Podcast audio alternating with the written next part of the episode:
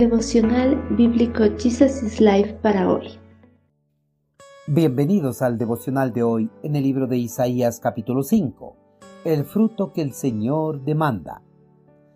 La nación de Israel es la viña del Señor de los ejércitos celestiales. El pueblo de Judá es su agradable huerto. Él esperaba una cosecha de justicia, pero en cambio encontró opresión.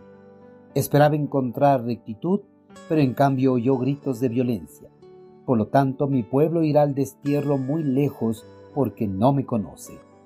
La gente importante y los que reciben honra se morirán de hambre, y la gente común morirá de sed.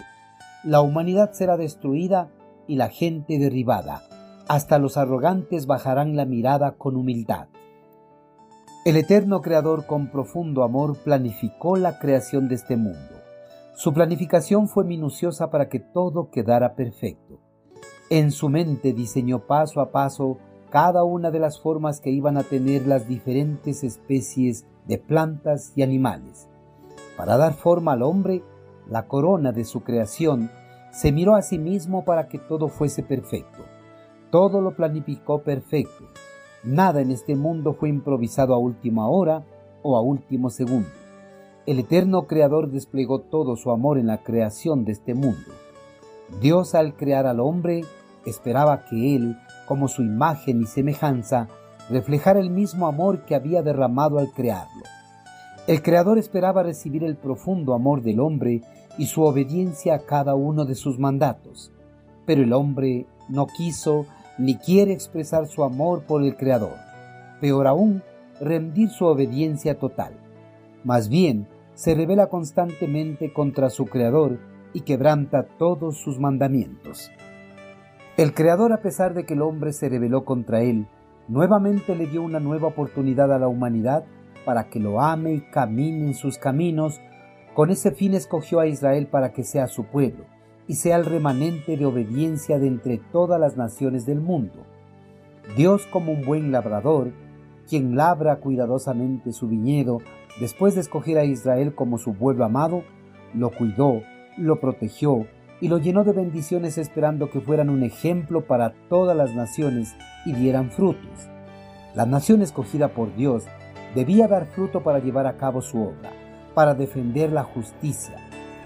Israel había producido fruto, pero no el fruto que esperaba encontrar el Señor. En vez de justicia encontró presión, en vez de encontrar rectitud oyó gritos de violencia en medio de su pueblo. Israel había dado el mismo fruto que había dado la humanidad en el pasado. Israel, por haberse pervertido al igual que las otras naciones vecinas que le rodeaban, tendría que ser juzgado por sus acciones. El Señor decretó su juicio. El pueblo escogido sería desechado al destierro muy lejos de su territorio porque se habían rebelado contra su Creador. El pueblo no solo iba a ser desterrado de sus tierras, sino que las personas importantes y los que recibían honra morirían de hambre las personas comunes morirían de sed.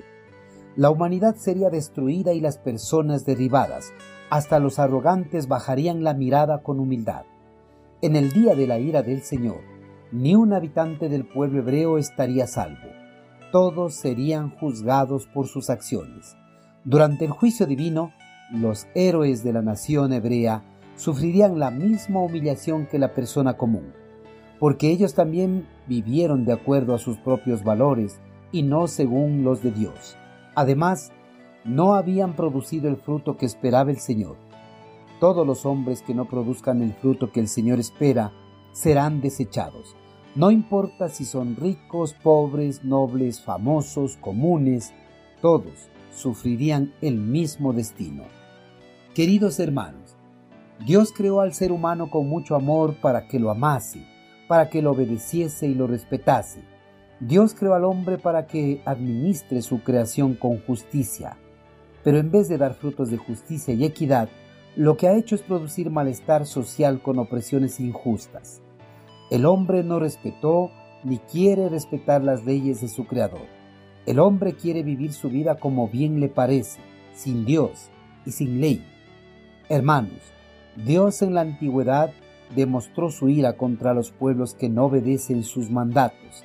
A pesar de esos ejemplos, Los pueblos no quieren entender, no quieren dejar su vida de maldad, no quieren aceptar la vida que Dios promete a los que lo obedecen.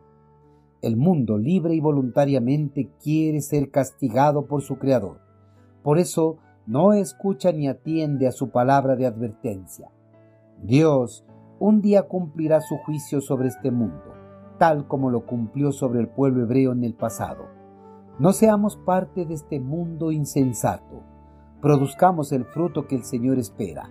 Practiquemos la justicia y la rectitud en todos los ámbitos de nuestra vida.